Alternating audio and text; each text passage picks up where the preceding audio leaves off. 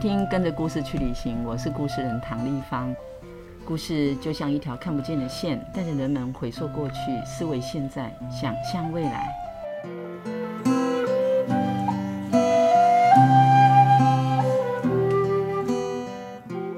跟着故事去旅行这个 podcast 节目制作呢，是为了云林故事人协会进驻了一百零二岁的云林故事馆。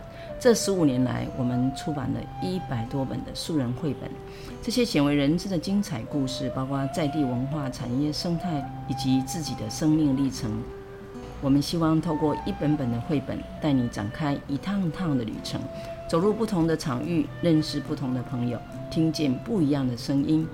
还有关于我们的故事，云林故事人相信说故事就像在送礼，只要跟着故事出发，就会遇见许多不一样的故事哦。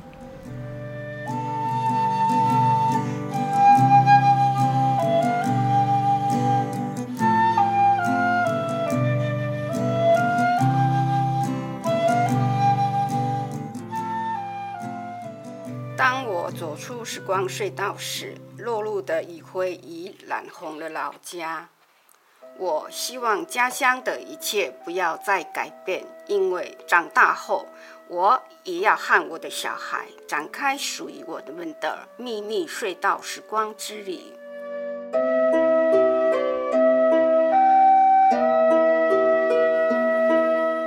今天呢，我们啊 Podcast 呢要到。秘密隧道的作者，图文的作者蔡秀珍。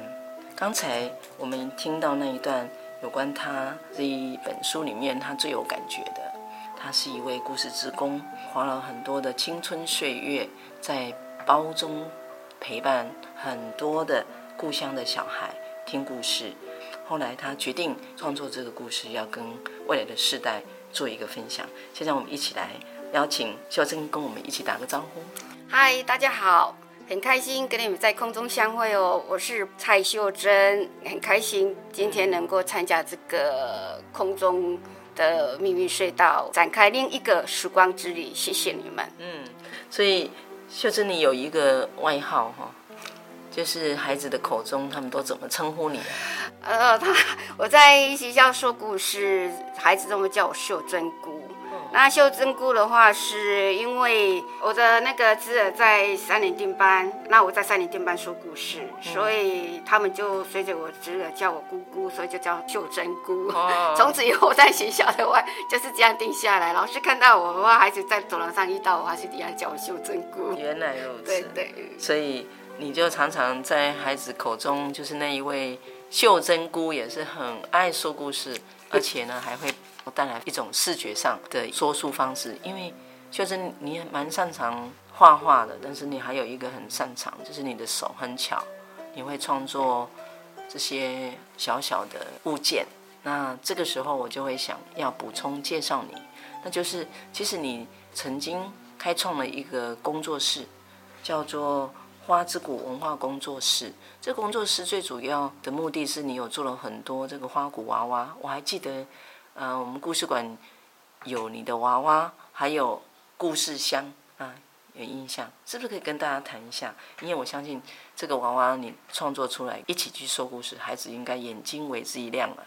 嗯，包装是一个花鼓在地的，然后我会这个捏面的，我所以我就用那面的技巧，然后在学校，我在学校教小孩子。一年的那面的课程，我也教他们技艺，也教他们捏花鼓娃娃。然后后来，我想说，身为包中人，我除了在说故事以外，我到底还能够为家乡做什么？那何不把自己的技艺，透过自己的技艺，然后成立一个花鼓工作室，然后透过花鼓的娃娃，然后让乡里的人或是外外城人都能看见，说，哎，我们除了跳花鼓以外，自己。在地也有这样的一个文化传承，嗯，所以当初成立花鼓工作室是想要推广褒忠的花鼓文化，是，然后让它更为狂放，嗯，然后让在地人更能够了解，那是一种生活层次的艺术的美，嗯，是这样的一个情境。所以你一直都非常有这个使命，这样的一种作为，也感动了包中国小的前校长关胜洲关校长。嗯，其实这个呃花鼓文史工作室的成立，在推广花鼓文化，我记得就是不遗余力啊，就是小朋友跟呃这个故事去旅行，他们也去走访了整个包中的每一个乡里。同时呢，你们也带这些孩子巡回到不同的地方，有做分享啊、演出啊。这里面不乏还有一些让人真的印象非常深刻。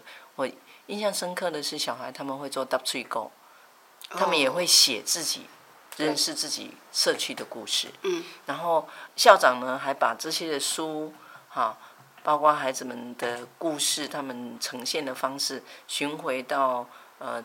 除了我们故事馆之外，是不是也有到台北还哪里去？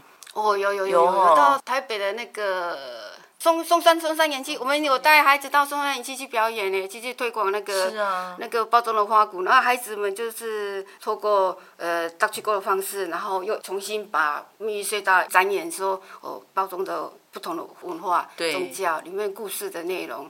也也是对对对，非常精彩。就在就在松山演艺展。是啊，所以已经从云林，从你们的包中走到虎尾云林故事馆之后，也到了台北。我觉得很可贵的是，每一个孩子都还有机会去采访，走走踏他们自己家乡附近有一些什么样的故事，有一些什么样的点哈。嗯，以前的话，学校走读都会带学生到外地去。可是因为秘密隧道的关系，学校就开始关校长就推动到走读外地不如走读当地，因为还是要扎根。嗯、所以呢，学关校长就让学校每一年的走读就带孩子深入每个社区，让孩子用他的眼睛去看、去思想，嗯、因为孩子想出来的东西才是属于他们的，他们才有那个执行力去面对未来要去改变什么。所以我觉得学校。的这样一个思维非常好，至少他已经改变了以前的那种教育的方式，我觉得这一点非常棒。我觉得是因为你的故事呢，启发了在包中的人啊，就是包括社区啊，然后校长也看到，其实我们真的对自己，呃，就是带领孩子来认识台湾这块土地，应该要从自己脚下这块土开始认识，这是一个非常好的一种唤醒。那。我还有印象哦，我们去走读的时候，其实整个乡都动起来。那时候，呃，我还记得我们有一些就是交通指挥的啦，好，还有在理事长的啦，还有里长的，然后我们也还有在庙，就是正安宫这些庙里面的委员，还在庙里面听我们说故事。有有。所以它的影响是事实上是非常大的。可不可以谈一下说，当时你是怎么样？有这样的一个起心动念，想要来写这个故事，因为前提是你已经罹患乳癌，而且身体状况不是非常的好，在当下你要冒这个很大的险，延误了你的医疗，延误了你整个可能人生在那个当下的一个排序，可不可以谈一下为什么这么重要？其实起心动念是来自于引领故事馆所办的。与读者有约，我记得那一场是吴诗婷的我阿妈啊，是，对对对，那诗婷写她阿妈，对对对对对对，在活动中心看的那一场，我好感动，我看到很多在地的绘本，嗯哼，然后看了我真的啊，为什么有了在地的绘本在说云林的故事？我是第一次接触到，那很感动我。那我包装的故事，那然后我一直在思考说。那我包装呢？我包装怎么读读却没有我包装的呢？你包装人的故事呢？然后我一直在思考说，那什么时候要等到别人来做吗？等待那是一个不可能的事情。那既然要等待，那不如我自己来，因为我是个会画画的人。那我倒不如我自己来为故乡出版一本故事绘本好了。那么心动不如马上行动。是。其实那时候我在三天说故事啊，我有跟孩子说，一直以来我在跟你们说故事，我们谈论的都是别人的故事。是。那为什么不让人家来说说我们的故事呢？欸、我们包中有输人家吗？没有啊，包中有太多的文化，脚本大也好，呃，对经故乡园区很好哦，还有呃花鼓文化，我们是花鼓发源地呢，是是，对不对？还有一些的生态的问题，失落的那那块卧龙山是我心中永远的痛。是，那我们怎么这么好的故事，应该让我别人来说说我们的故事？说的。那时候我是跟孩子们说，哎，我们来。秀珍菇来帮你们出一本在地绘本好不好？然后我们让别人来说我们的故事，那孩子就哇，好啊，好啊，好啊，他孩子很兴奋，好啊，好啊，好啊，很期待呀。OK OK，然后他说好好好，那因为知道孩子说好，那我心里说好，那就赶快去做。那时候因为故事里面里面有办理那个绘本比赛嘛，就是不是比赛是一个研习研习嘛啊，那我一个人的话。好像单打独斗，哎呦，有点缺失耶。我去找关校长，我说校长，校长，校长，来来来，那个我我想要为孩子们出版一本在地的绘本。嗯。然后校长说：“你放心去做，因为有困难，你来告诉我，全力支持。我，我们学校是你最大的后盾。”哇。那我听到校长这样讲，我就很放心了。是。因为我一些的东西，呃，文献啊、考线啊，我必须要去做，我必须要去找资料。一些他就碰到一些问题的时候，我必须要有人去。让我智商，然后校长这样大力支持我，当然 OK，好，没问题，没问题，就这样子。然后再加上我跟孩子的承诺，所以我就去做这件事情，是去参加那个绘本研习。嗯哼。然后呢，直到我一做做做做做到半途的时候，哎，我我你的病情，我我，我生病了，那时候我还不知道，那是因为倒下去了，然后我去检查，检查以后是是乳癌，那已经二期了，嗯哼，二期末。而且，然后那时候，其实我倒下去的时候，我我也不知道我未来要怎么办。但是因为我想到，当我生病的时候，没有再去学校说故事，孩子们知道秀珍姑身体状况出问题，孩子也知道我在创作这本故事绘本，然后孩子就集气，全班集气，然后他们就朗诵了一段。嗯，要祝福你。对，要谢谢你。对啊，因为这个我听了。泪流满面，超级感动了，才坚持我。无论如何，我一定要不能违背承诺。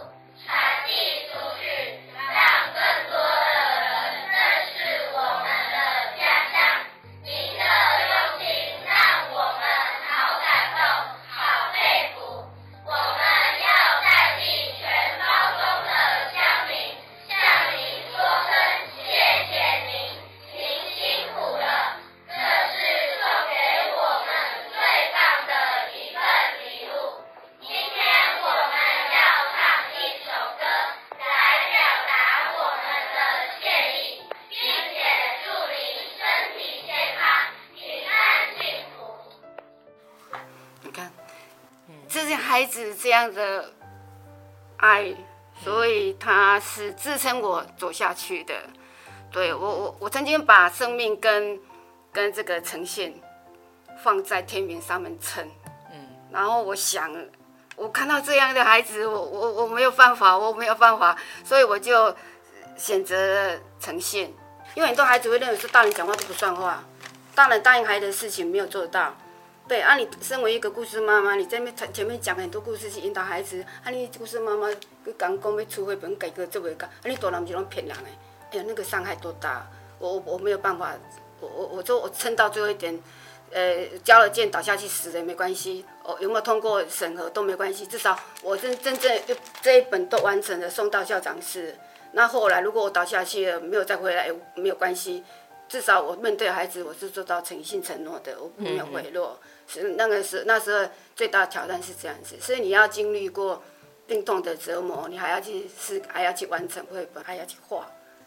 你有的倒下去，然后爬不起来，一躺躺了好几天，然后，能起来的时候要赶快趴个牙。可是又不能吃。哎，那个啊，夹到了一个头，一个头，然后就赶快把画画画画画画画完了，这样坚持到底。啊，那老师又碰到我爸爸又又生病，又生重病了，医生说在等时间，所以我是两重交割。啊，有些东西。我是带到医院去画的，我还照顾我父亲，他在旁边还画那个图，是那个时是相当的，相当的煎熬。他当时也要谢谢印度，是他载我去上课。嗯。对，有有一次我跟请假，那时候我已经要吐了。对。我撑到要吐，我我不能在那边吐，然后我就叫他载我回家，然后一路载回家，他就说他很残忍，人这个人病成这样子，还载你去，我还我还要一载他去上，我可以不载你就太纠正你就不能去上课了嘛。他的思维是这样子，不能不爱载你去，你我都去哦。对，哦，我跟他讲说不要了，我们已经进行到已经一半了，我们不能放弃。当我有可能的时候就把它完成，我一直拜托他不要你，你不要觉得残忍，我要谢谢你。对啊，是他是那种心境在我去完成，所以他也是我贵人之一啦。他也是不在我去，我老话都来到斗斗六上课啦，不可能嘛。因为那一年我们是在斗六上课。对，那斗六上课，所以是这样子，把绘本继续创作下去，继续把它走完。因为如果我去开选择开刀的话，是不可能，因为它那个有期限，矫健期限。那我今年没做的话，我怎么知道我明年还活着？谁、哦、知道癌症会怎样？所以我把握我现有，我看得到我我做得到的，我先把它完成。等到社区走读完以后，我才去开刀。嗯嗯，那去开刀的时候，虽然已经癌细胞转移，可是再重新再走回一趟，我仍然是选择这样做，我一不后悔。哇，对。不过我想，你做的这一趟冒险之旅，也感动了非常多的人。所以这本书在很短的时间，也因为。呃，校长还有乡民啊，特别是孩子那个力量哈，发起了一个募款。对，我印象很深的是，当时学校校长还有你都希望我们包中乡的每一位小朋友都能够拿到一本书。对，然后就来故事馆找我说，嗯，如果我们来出一本书哈，再把这个印给每一个孩子的话，那我们需要多少费用？那那时候我们聊了以后，还决定要把它变成双语的。所以我就。呃，协助把这个故事翻成英文版。你是我们有史以来第一本左翻右翻两边一边中一边英文的图画故事书。然后就在应该是说也都是受到你这样精神的感召哈，所以呃就完成了一本这样的书。那我觉得书里面有很多地方让我觉得这还好，你有写很多的我们不知道，原来包中有一座山叫卧龙山。它因为就是当时我们要建高速公路南一高的时候，在斗南到嘉义那个路段缺土，包中的人据你所说是因为穷，所以呢就把山给卖了。是因为这本书我才知道说，原来在我们湖尾同心公园里面的那一个卧龙山的碑，原来是来自这里。所以呃，我在一九九几年的时候。呃，知道这个卧龙山的碑，然后是在两千十二年的时候，这本书的出版才把这两件事情连接起来。这个是现代史，也是一个呃云林县民应该要知道的。另外就是我记得我们在那个马明山讲故事那个晚上，哇，就是庙的主委他们都到齐了呢。那我们在讲故事的时候，我我记得问了一个问题，就是故事里面有提到呷饭大，那大家都知道贾蹦达每一年哈。就是在在我们的元宵节的那个时候，对，来自四面八方的人都要来这边家这样。那我就问了我们庙的主委跟这些在地方的士绅耆老们，说，那我们提供这样的一个呷饭大的啊这样的一种仪式跟祭典，是为了要慎终追远，要饮水思源去感谢啊，所以一直延续至今，由不同的。啊，村落，嗯，轮流去做东，嗯，然后搭这些饭菜去餐中嘛。可是我我知道很多人都是拿袋子来装回去的，然后云林人其实也很很少挤得进去哈，因为就是排了很长的队。那我有曾经有一次有被邀，我也我也没进去呢，因为人实在太多了。可是我看到了景象跟听说的，就是大家用气味。那我就想，那这样到底我们要继续这样的文化吗？还是是不是有可能在未来我们可以做点什么不一样？这个恐怕是一个非常重要的议题。哇，我记得那个我这话一问，大家脸上有点沉重哈。那你对我刚刚提议的这一个部分有什么看法？你在写故事的时候，应该也没想到说要去震撼一下我们的其他带袋子来装菜崩的人。刚开始写的时候，其其实大家的规律都很好。因为呷饭大这个是王爷公出席，是因为是瘟疫的关系，五年一次，所以让很多的顶头跟那个信众这样子围绕到下午两点多，大家都饿的时候，所以一个呷饭大让他吃平安的。用意是这样子，你吃了饭大了，你今年拢健健康康、平安顺序。以前五六年代人，大家都是很规律，就是没有人会用袋子装回去，就是就是说，就是说你已经嗯，大家都走了啊，没了啊，主人家吼，主人家就说啊，就是村内吼啊，你你当诶炸灯去安尼，以前是这个样子，很好的氛围，对。然后最近这几年来的话，才演变成说吼。啊！一开动的话，然后大家就这样子抢，安尼七八万人，安尼要十外万人，安尼这样吃吃饭大的话，怎么去规范？太难了。因为你在开始的时候，好，主持人讲，就是说大家出完以后，剩下你们才带回去给家里吃平安。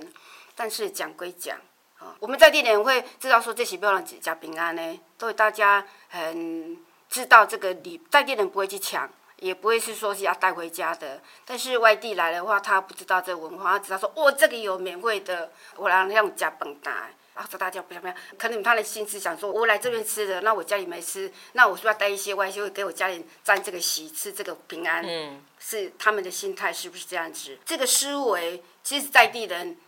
哎，都很头痛啦！一些举办的人已经思考说怎么去改变。是哈、哦，对对对。因为其实我听到这里，我会觉得说，嗯、是因为吃平安，平安，平安两个字会让大家很想要。嗯、但我觉得，因为每一家人家他做的这些本，嗯，是炒的饭或者是这个汤，嗯、啊，都、就是简单的，没有办法给十几万的人。嗯。这样如果真的有这么大的需求，应该有不同的做法，嗯、就是由他们来填用香，嗯，安南地方的人。做这个平安，所以一再当砸登去，安尼是有可能的，好，所以这个是应该要好好的去思维，应该是说去传送这一个，就是王爷出巡为了地方的瘟疫，好去做的义行，我们为了感恩做饮水思源的这样的一种。心去照料这些兵马，然后提供了这个，这是一个非常美的美德。好，但是到后来，如果他都没有机会让人明白，就只为了自己的平安，那这个意义就真的是不一样的。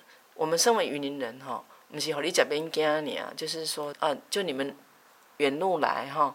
好啊，我们还剩这一些，你就包一点。我们还主动说你包一点带走。嗯、到后来人们说啊，那我再包一个，也包，嗯、那是很不一样。嗯、可是我们从来没有站起来告诉人们说，别再按那走。云林人想要让大家自己体会，我们跟山一样高，跟海一样浩瀚。来，你体会到这个平安是我们想要给大家的祝福。嗯、但我也很期待透过这个 podcast 的记录，或者有听到。这样故事的朋友们去理解，其实，呃，我们也希望大家会对文化多了一份这样的心思。我们应该要好好的用我们一己的能力去共襄盛举。所以这本书创作出版是让我们有机会去做这个反思。嗯。那另外还有一个地方就是，孩子们一定会说：“你好好哦，秀珍姑，以前你有山呢。”我们现在都没有了，对，没错。所以最后孩子们，呃，可能会读到你写的那一段话，就是希望就不要再改变了。嗯。希望就可以好好的把故乡的样子保留下来。对。可是我们也可以创造啊。嗯。所以每一个失去的，我们事实上都还可以再去想办法创造。嗯。只要我们的呃，就是心，还有我们的意愿能够整合。大家都共同的要为这个地方创造什么？我觉得山被移平了，山也可以回来。那那样山当然不一样，可是我觉得重要的是我们对一个地方的认同。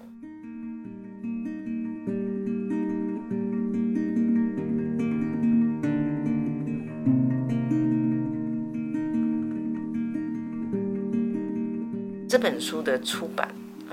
相信你花了很多的心思，除了你抱病去创作以外，可能你在做这些填调啊，这些资料要怎么样能够让它不偏不倚，能够据实的去反映时代啊？是不是可以谈一下你那时候选择用这种虚实交换的方式来说这个故事？因为你大可以说你以前。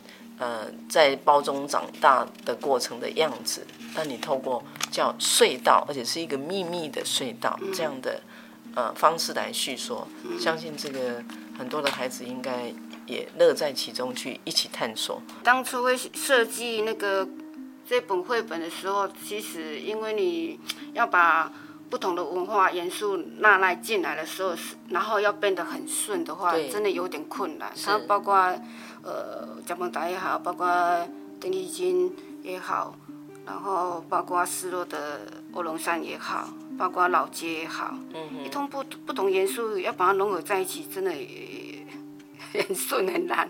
后来我已经改了很多个版本，后来经过苏敏老师的一阵的提点，后来把它修正说，那。如果要让孩子回到五六年代去看那我生长的那一块大自然没有被破坏的情景的话，那只能透过时空之旅穿越时空，所以我才设计古人那个主人翁就是一层之儿，一定要一个小朋友来引导，然后小朋友进入时空隧道里面去探险那个精神，然后把所有的点跟花鼓文化串联起来，从孩子进入了。在地的文化走读、社区走读，然后碰到一个神话隧道进去以后，才跑到五六年代去观看。五六年代真的是太美好了。我是在钓青蛙长大的，我是 抓蜻蜓，我是扑蝴蝶长大的。是是。对对，我是抓螃蟹、钓钓头山长大的。我的玩具就是大自然，纯粹的大自然太美了，没有遭到破坏。包括卧龙山也是，卧龙山整个都是沙。然后呢，有刷壁，刷壁啊，他们不长草才奇怪。整个山这么这么优美，人家拍电影的武侠片还跑到卧龙山。我都有印象，我小时候也去过。对，来拍片，对，这是大大自然这么美好，上面年轻人现在身处的环境就不是这样子，他们都是靠用钱买的玩具，然后两相图文并茂去对比，孩子会去审视，是是说为什么会是这个样子。所以这一段话让我们知道，说要创作一个好的故事，要用心良苦。而且你克服了非常多的困难啊，其中就是像你刚刚提到说这么多啊不一样的元素，又在谈文化，又除了考究，他还要让他成为一个孩子看得懂，又要能够让他顺畅。你是一个非常用心的创作者，你想怎么让孩子可以在看故事的时候，透过这个隧道，然后去探索，探索什么？一些他们不知道的事情，叫秘密。那个时候。在哪个地方发生了什么事？有哪些呃是我们自己非常珍贵的？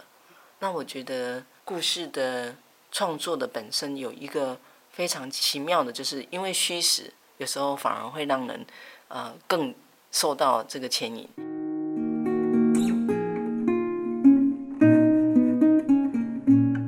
我们在《秘密隧道》这一本书啊、呃、出版之后。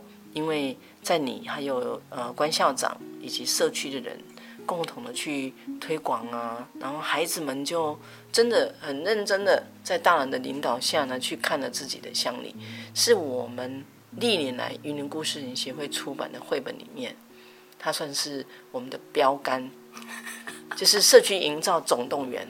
好，那这个部分就是我记得老街，我们都还有机会去。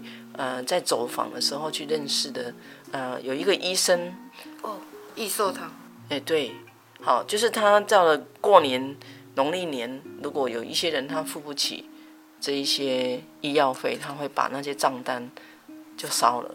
好，这就让我想到我们另外一本书是阿东阿北诺瑟医院的院长，好，毕神父他们也是这么做。哦，就是他体恤到云林的这些贫穷的人们，这整个都是一个非常呃心胸宽广有爱。嗯，除了那个老街啊、呃，知道这些故事以外，我们也知道呃，原来包中还有养蜂，那个蜜蜂生态是怎么样的，当地的人是如何，而且还听说那个品质还是非常非常好。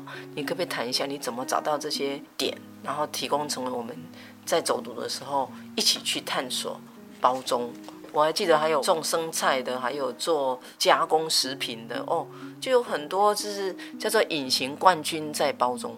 有有有加工食品的那个是，如果我们那边走读的话，你不知道，因为隐藏在一个巷弄里面有一家专门提供在地麦当劳的生菜沙拉用沙拉用的菜。对，对当时我们去走读有看到他们那个过程。对对。然后那个蜂蜜啊，蜂蜜的话是。五六年代的时候，我爸爸如果要喝喝，我们一定去找这一家，因为说这一家是自己养蜂的。因为我爸爸给我印象是这样子，所以我们就带去带着去认一下养蜂场。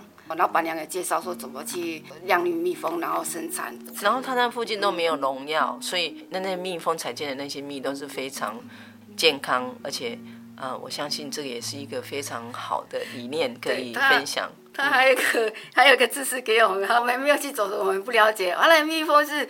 吃到毒的话，是吃农药的话，他直接死在外面。没有错，他不会带回来。好，那这个就很兴奋的让我不得不抢麦克风了，因为我们去年有出一本叫《小可寻家记》，嗯，是也是在包中潮措，啊，华德福学校一位高中一年级的孩子，那他写那一本就是有关蜜蜂。嗯那因为我第一次，呃，应该是说有机会听到那个蜜蜂，它如果有碰到毒啊或什么，它就不会回家，因为它怕会感染他们全家，或者是它自己本身回不了家。后来这一本书就回应了这一点，就是蜜蜂对农药是非常敏感的，然后它会迷失方向。那迷失方向以后呢，它就回不了家。那回不了家就就不会给家人啊，整个窝都死了。可是那一些身体。状况不错的，它还是颠还是歪，但是还飞到 家的，就会让整个窝里面的这些蜜蜂会受到啊、呃、这些伤害的影响。就想一想，我们如果知道这样的故事，我们会如何来善待我们这个周遭的生产，还有生物链之间？所以故事就一个连着另外一个啊，所以我们。像故事馆有一个太阳蜂巢，嗯，就是要来说这个蜜蜂的故事。要非常谢谢你起了一个非常棒的头，然后我们才了解，原来蜜蜂快速的骤减是跟我们人为的这个有关系。那人如果够聪明，我们应该要合作，透过故事这样点滴的串联之后，了解可以呃要给出去什么，就会回来什么。所以我们说呃。我们会希望我们出去的都是良善的，回来都是美好的，所以应该呃，在你的这本书里面有很多的期待在未来。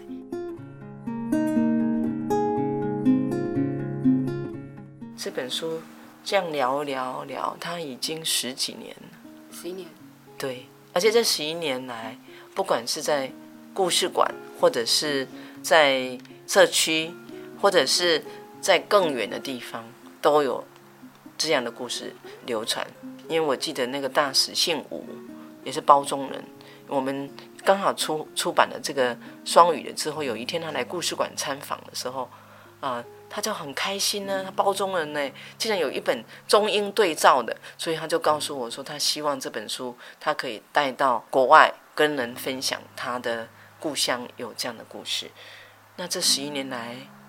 你觉得这本书带给你什么样的影响或改变？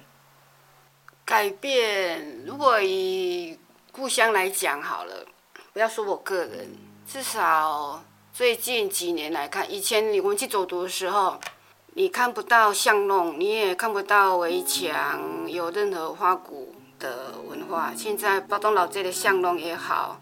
土地公庙的围墙也好，包中国中的那个大片的墙壁也好，他们都彩绘的花鼓，然后要去走到正安宫，有没有？正安宫要进去庙的那个大路边的那个大墙壁画了全部是吃饭蛋的彩绘，你看这个等于说在地人的那个意识。有提升，所以他们知道说，欸、既然你是花鼓文化的起源地，地，对、嗯，那你不能只是单单讲每年的一次花鼓，它最在地在地文化的特色，特色有去把它做了具体的连接，对生活，它把它美学融合在一起、嗯。当你走到哪个地方，看到都是花鼓文化，看到都是甲本达的文化，这个也是跟十一年前它是不一样的。嗯、在我我整个生活环境是这样子。那当年那些听你说故事的孩子现在都长大了，他们是不是有机会？他们也有，应该都是大三了。嗯，对，因为我们家一成大三了，是是。所以说孩子们，因为会不会因为这本书，有一天他们很想要住在包中，不要再去台北工作，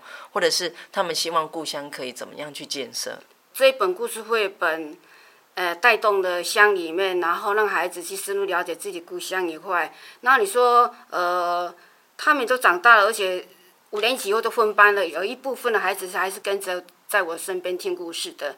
他们的回馈就是他们也创作一本故事绘本，叫做《大家都是一家子》。哦，真的太棒了，真的太棒了！这是最有最大的回馈，因为关校长去推动在地走读，让孩子是认识这个故乡。嗯、然后我在五六年级又开始在带孩子们一直在说故事，说到六年级。然后有一天我跟孩子们说：“哎，你们都听完故事这么多年了，也走读这么多年了，你们不想创作一本故事绘本吗？跟秀珍菇一样，秀珍菇做得到，你们也做得到啊！”嗯、然后孩子们说。哎呀，秀珍菇不可能啦，那是不可能的代志啦。然后我说，孩子们，什么叫不可能？你有去做吗？你都还没有做就你怎么说不可能呢？是会不会试试看呢、啊？嗯、我说你们试试看，我我们来创作，我来带领你们，然后你们亲手创作一本故事绘本，当做你们毕业的礼物。对对对，带着一份你们自己创作故事绘本呢，多棒啊！你们去完成它，把孩子们梦想起飞。让孩子说：“哦，好吧，我们就试试看。”然后从五年级开始，然后我就利用那个早自修十分钟的时间去带带领他们，跟他讲说故事绘本怎么去创作，嗯、就把我做制作绘本的经验，然后带到学校去，然后在课堂上，然后就是每天利用十分钟的时间这样带带带，然后让他们自己启发。你对故乡你走读了，结果合集创作一本故事绘本也蛮难的，是对，要怎么串联在一起？所以我的方式就是在。用孩子，还你来说，你这段故事是什么？你对哪一个比较有印象的？然后我们就用黑板这样子写写写一个写下来，然后大家去投票说哪一个人说的故事是 OK 的，是好的，然后这样串联起来。是，大家都是一家子的那个故事，透过一个包装一个安养，一只老人安养院嘛，透过老人教他是失智的，找不到家。是，然后呢？透过一只兔子来引导啊，啊，你为什么迷失了？到哪里去？怎么办？我帮帮你，带你啊，带你去寻找你的家啊！就用一个兔子带这个老人院来吃这老人，然后去找他的家在哪里，然后走到某一个地方，孩子们对故乡，他们去走读，哪一个把它这样串联起来。嗯哼。到六年级。差不多可以的，我就把整个故事结合起来，去给校长看，校长看看看。后校长说：“哇，这个超乎他的想象，在他认为里面说可能是一般般啦。啊，想不但孩子做的这么好，而且画图哎，画的很好。他们那班上有几个都是考上美术班的，那每个孩子画一页一个故事，自己承担一页，然后把它串联起来。然后校长看了很感动。”哇，这个不让他不帮他们出版绘本，怎么这太对不起孩子了？关校长真的是包中人的贵心啊，贵人啊！关校长又去带领孩子，又去到你们印故事馆、木馆啊，去办活动，办一场办一场活动，然后木馆，然后你要到设计去木馆，然后在他们毕业之前，真的出版了六年丁班的。大家都是一家子，是、嗯、我看到的是故事的影响力，影响力。就是说，因为有一个非常良善的开始，嗯、那个量能，嗯，然后身体力行，又以身作则，嗯、给了孩子一个很好的模范，在你的呃鼓励呀、啊，然后催化之下，嗯、他们能够有所行动，这是故事创作者，嗯，应该是莫大的成就，那也是所有在说故事的人。梦寐以求说，如果他说了这一则故事，可以对这个社会，或是对我们的未来有所贡献，那就是人们会想要去成为更好的。比如说成为一个好人，或者是怎么样让我们的其他的物种能够跟我们共存，好，能够让我们的文化得以保存，能够创造我们遗失的这一些的更好。我相信做梦都会笑的，如果有呃行动。那我觉得你应该是少数有这种魅力，而且能够把它催化出来，有故事影响的一个个案，也非常的开心听到你说了这些我们在书上看不见的，而且它影响一直都在。我觉得你在这个创作这一本书的过程，虽然经历了非常大的考验，不管是生理上的还是心理上的，都是非常不容易，但。你还是去拥抱这个挑战，冒险就成功啊！那这个呃，应该作为我们在云林的每一个人哈啊，就是对自己故乡如果有所为啊，这会是一个非常好的典范。非常谢谢你今天来到这里跟我们分享这么许多，因为你这本书啊，就成了我稍早有提及，是从现在的检视串联的过去。然后走向未来。